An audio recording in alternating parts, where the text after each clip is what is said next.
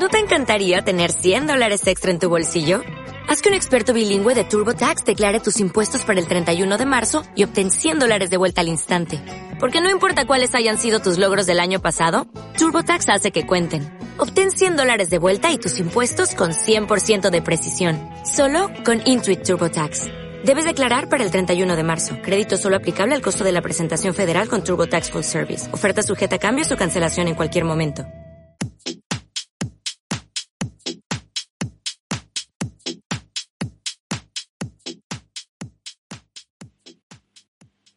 Hola, hola. He vuelto después de esta pausa necesaria que me tomé de grabar el podcast. Em, una pausa creativa. Porque em, sentía que ya había como hablado los temas más importantes que a mí me atañen alrededor de la masa madre.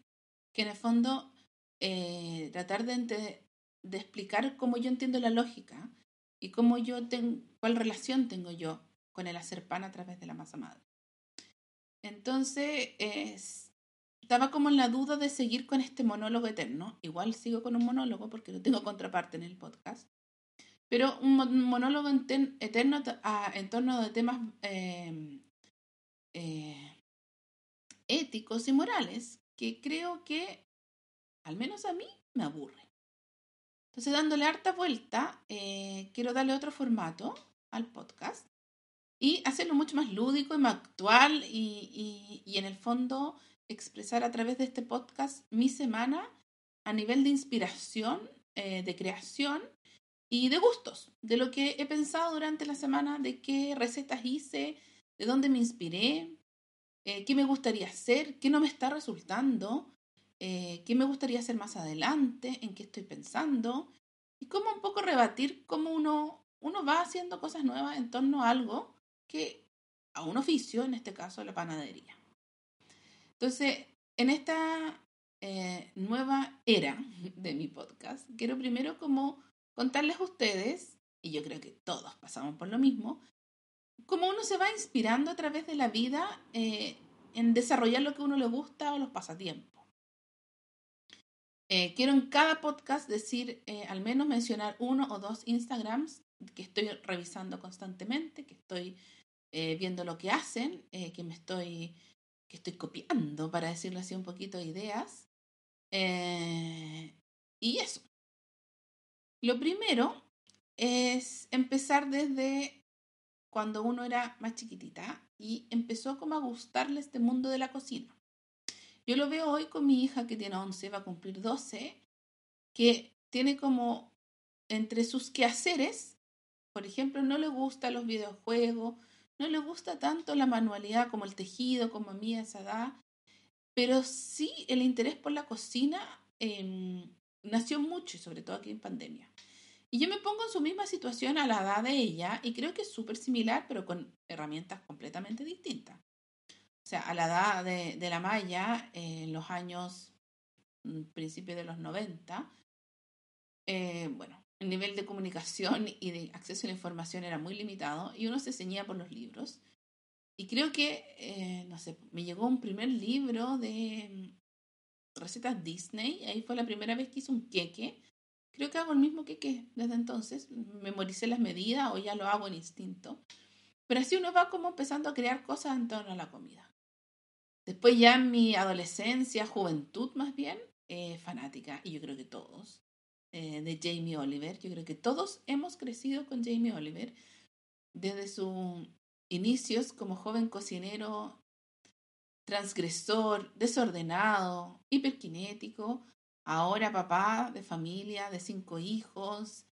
Sigue igual, pero creo que hay una inspiración constante en él.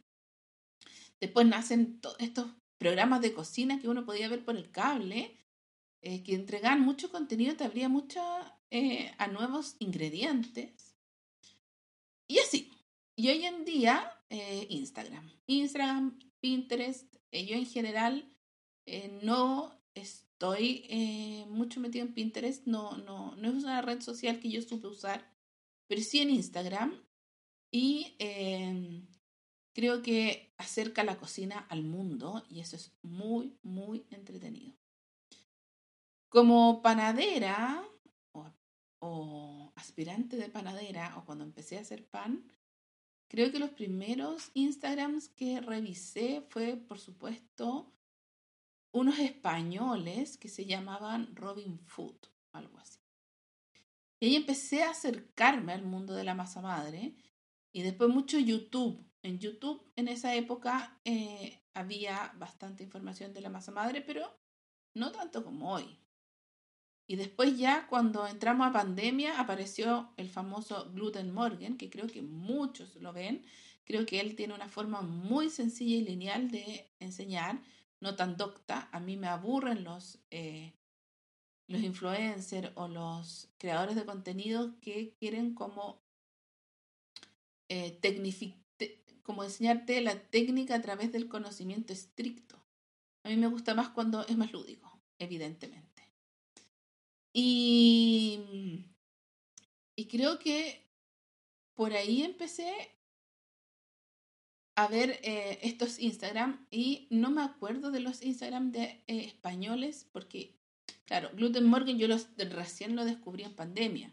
Pero antes de eso, eh, los videos en YouTube que yo veía eran Robin Food y no me puedo acordar ahora, se los voy a buscar.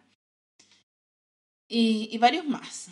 Y ahí, claro, en esa época, eh, un poquito, yo, yo siempre cuento esto como un poco, me da como lata no haberlo descubierto antes, el hecho de que yo empecé como fanáticamente a adaptar todas las recetas que veía a la masa madre. Y que en el fondo no había más espacio que la masa madre. O sea, si el pan no se podía transformar o la preparación con masa madre, no se hacía no se consideraba y no era digna, más o menos. Eh, creo que eso es un gran error y creo que todos que empiezan con la masa madre empiezan como muy, muy, eh, no voy a decir talibanes porque ahora estamos en un momento sensible respecto a ese tema, eh, pero muy cerrados. Y quizá si hubiese tenido como esa capacidad de poder como relativizar más las cosas, que cada cosa tiene su beneficio, tiene su pro y su contra, lo hubiese pasado mejor tratando de adaptar las recetas o quizás no adaptándolas tanto y no como llevándola tan al extremo que fuera solo de masa madre, sin proteína animal, etc. Pero también, a la vez, en mi defensa, el público eh, también te exige un poco eso, como que el público que cree tener más información, em, también como que es muy exigente con tener solo eso. Por ejemplo, quieren un pan solo de masa madre, sin proteína animal, pero que tenga el mismo aspecto y gusto que un pan que tiene todo lo demás. Me explico. Eh, los que me siguen en Instagram saben que cada mes yo saco una cajita con los implementos y una receta especial. Entonces, el otro día, bueno, la cajita de agosto era unos panes brioche en un sartén que se cocinan y después se ponen una serie de aliños arriba a tu gusto y quedan unos pancitos que uno puede sacar con la mano como boñuelos y comer en, en compañía, en picoteo, etc. Entonces el otro día eh, yo fui a una junta e hice mi clásica receta, que he estado pegada todo este mes de agosto haciendo, de estos panes brioches, que el pan brioche por definición es un pan con alta cantidad de eh, huevo, leche y eh, mantequilla. Entonces, ¿cómo le voy a exigir a ese pan, que es su definición, ser otra cosa? Entonces ahí me, me empieza como la contradicción. Entonces llevo dos preparaciones a esta junta, una focacha clásica mía de masa madre y mi preparación estrella del mes, que es el baking box. Y ahí está en contrapunto las dos preparaciones o los dos extremos. La focaccia, que básicamente es harina y agua fermentada y bien hidratada, eh, con masa madre, por supuesto. Y la otra parte, que es un pan altamente proteico, digamos, en proteína animal, con huevo, con leche y con mantequilla cada uno con su característica, cada uno con sus sabores y cada uno con sus beneficios. Entonces, lo veo tan claro en ese momento, le digo, sí, este pan, brioche en sartén, y más encima le puse ají, ajo, le puse orégano, cebollín, como harta cosa encima porque era, era de día, era para un asado, entonces para el picoteo. Y al lado la focacha que tiene agua, harina, sal, masa madre y arriba le había puesto aceitunas. Y cada uno deliciosas. Pero yo no le puedo exigir al pan brioche que tenga las características de la focacha ni viceversa. Y cada uno tiene su encanto. El momento que nosotros empezamos a exigir que el alimento, que por definición se hizo así, cambia algo que radicalmente no es, es un minuto que creo yo que estamos planteando mal las cosas. Yo soy como súper contrarias, o contraria, digamos, a esta como moda de em, transformar todas las preparaciones, por ejemplo, la carne vegana. ¿Qué es eso para mí? ¿Por qué si decidimos no comer carne, quiero comer una cosa que le voy a decir carne, pero no es carne? Pongámosle otro nombre. Pongámosle proteína, no sé cuánto, o inventémosle un nombre. Pero porque es otro alimento y es igual de válido, pero al compararlo con algo que ya existe y es diametralmente distinto, entro súper en contradicción. Y también entro súper en contradicción cuando uno quiere como hacer algo, no sé, la salchicha vegana, que uno le mete preservantes, grasas y todo para hacerla igual de forma que una salchicha de carne. ¿Para qué? ¿Por qué no lo hacemos más sano y rico y le ponemos otro nombre? No sé, esos son cuestionamientos míos. Pero volviendo y no yéndome lejos de los temas, eh, a las preparaciones, eh, claro, ahí yo empecé a inspirarme mucho en gente muy, muy, muy, muy estricta en, en respecto a masa madre y, y, panes sanos y veganos y que no tuviera esto, que no tuviera lo otro. Y creo que perdí años de explorar otro mundo muy lindo que si uno lo hace en un debido proceso, si uno lo hace artesanalmente, respetando los tiempos, poniendo la cantidad justa de cosas, eh, no metiéndole preservante ni antioxidante ni todas las otras cosas, es un pan que uno puede comer ocasionalmente. Nadie está diciendo que te tú comas un pan brioche todos los días. Estamos diciendo cómelo y disfrútalo cuando tengas que hacerlo y pasarlo bien una vez al mes. Y creo que ahí me resté mucho. Entonces recién ahora, saliendo, como creciendo y saliendo de esta carcasa, estoy revisando e inspirándome en otras cuentas.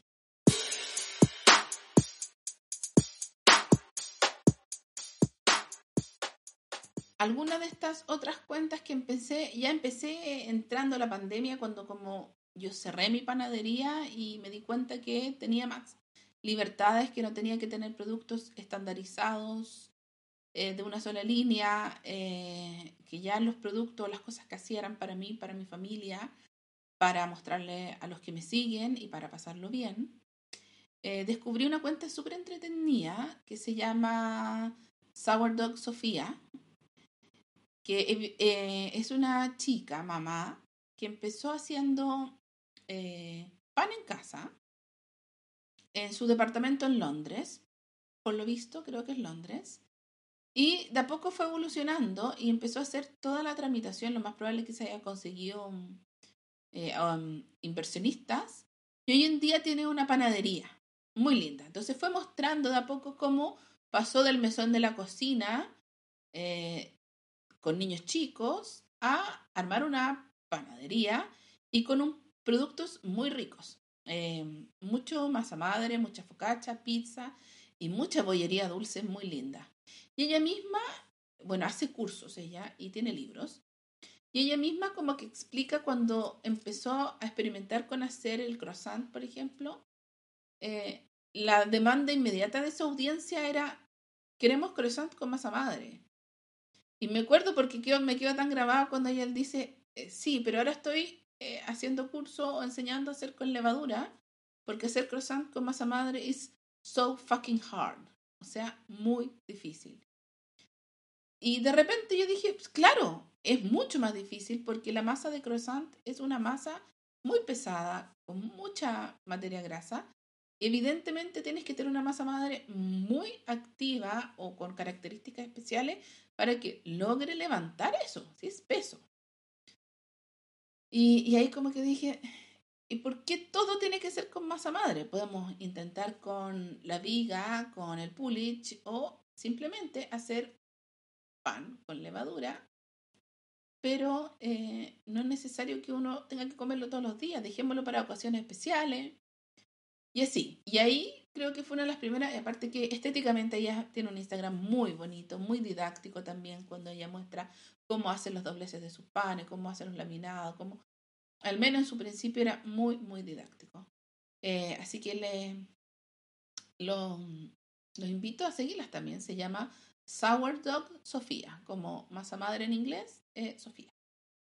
Y la otra que he estado viendo es una chica que no sé de qué país es, que se llama eh, Sourdough Manía.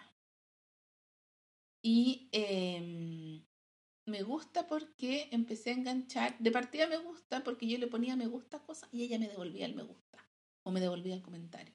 Y esa cosa igual es lindo, es lindo que igual te pesques. Sí, ya lo dije, ¿y qué? Eh, pero ella eh, está experimentando con hacer una masa madre enriquecida, sólida.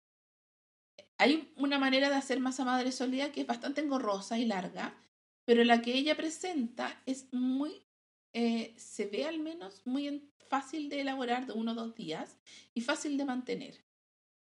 yo la hice un día, pero no he logrado hacer una receta porque los tiempos no me han dado. Pero con ella estoy pendiente de probar, por ejemplo, nuevas recetas eh, con esta masa madre sólida. Así que vayan a verla. Ella se llama Sourdough eh, Manía. Eh, no sé de qué país es. Me da, puede ser Inglaterra o de por ahí. Y también, por supuesto, yo siendo nacida en Noruega, reviso mucho, mucho Instagram noruego de comida. Eh, la comida noruega no es tan entretenida en lo salado, pero en lo dulce tienen hartas preparaciones muy entretenidas. Y lo más importante es que tienen preparaciones muy bajas en azúcar, encuentro yo, comparando las recetas que he visto. Y eso, si ustedes me siguen, me han visto eso, eh, he estado revisando harto. Y ahora tengo una cuenta que se llama crem.no, que es K-R-E-M.no, donde vi una receta que estoy como eh, echándole el ojo, que quiero preparar pronto, que es una receta de como un, así como de aspecto, se ve muy parecido a una focacha, pero con eh, frambuesa, que en el fondo lo que se mete a esta masa son dulces. La masa evidentemente es dulce, estoy viendo que lleva huevo, lleva mantequilla, pero la mantequilla la lleva arriba, arriba, cuando tú estás horneando, pones una capita de mantequilla para que baje y lo, em, como que lo hidrate de mantequilla. Em, es muy parecido en el fondo en aspecto a una focacha, pues entonces pienso que quizás esa receta, estoy pensando en voz alta con ustedes en este momento, eh, pueda ser factible hacerla con esta masa madre sólida enriquecida que estaba viendo anteriormente. ¿Ya? Eh, para ver si eso resulta. Eh, esa es una receta que tengo ahí pendiente, que quiero eh, realizar lo más pronto posible. Lo malo es que ayer fui al supermercado a comprar frambuesas y traje muchas cosas, pero no traje frambuesas. Así que tengo que solucionar ese problema en estos días para poder hacer esa preparación.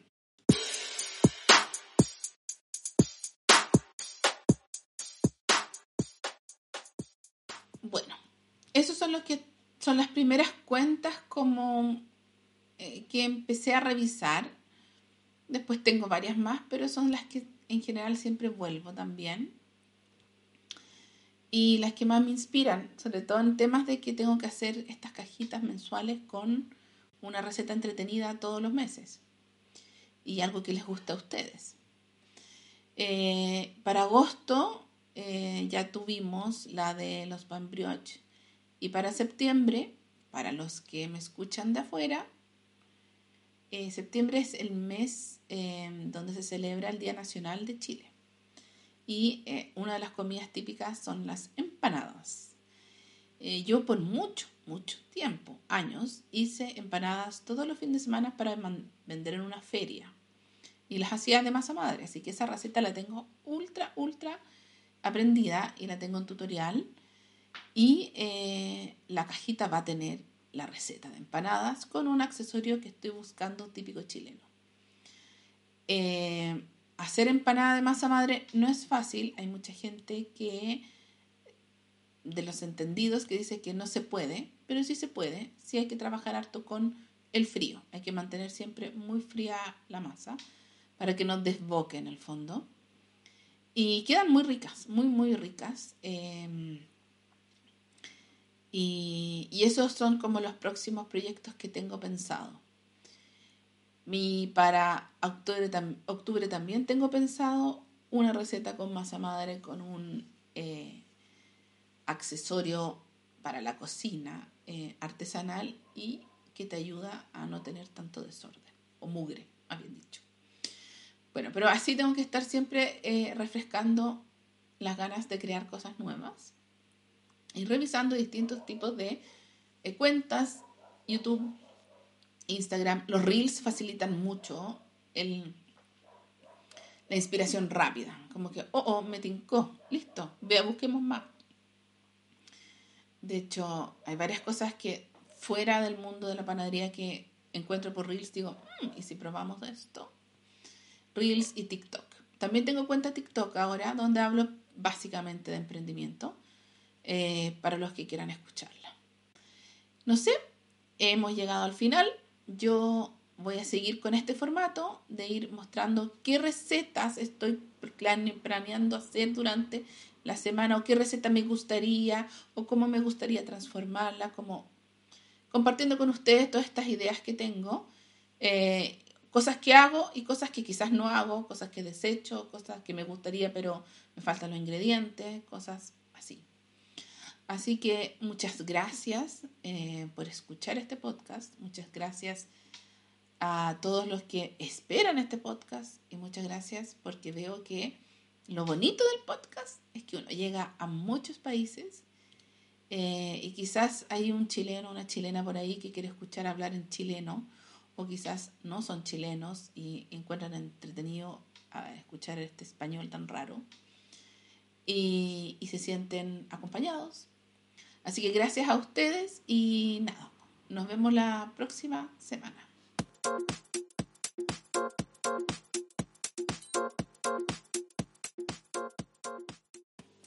Si quieres más contenido sobre el pan de masa madre, la panadería, emprendimiento y la vida misma, te invito a seguirme en mi Instagram arroba madre, donde todos los días muestro un pedacito de mi vida en torno a este oficio.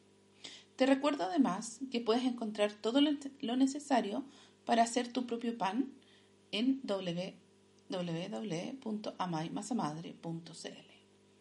Desde insumos, implementos, tutoriales y mucho más. Despachamos a todo Chile. Si quieres seguir aprendiendo, puedes consultar sobre los cursos de coaching individual que doy para las personas que necesitan mayor apoyo.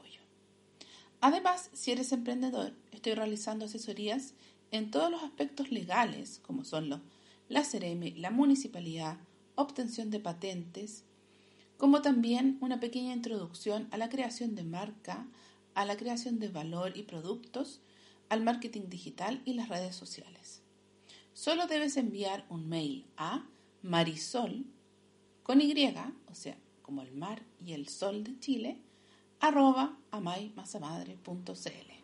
Repito, marisol arroba amaymasamadre.cl con Y. Ahí yo te responderé tus dudas y estaremos en contacto.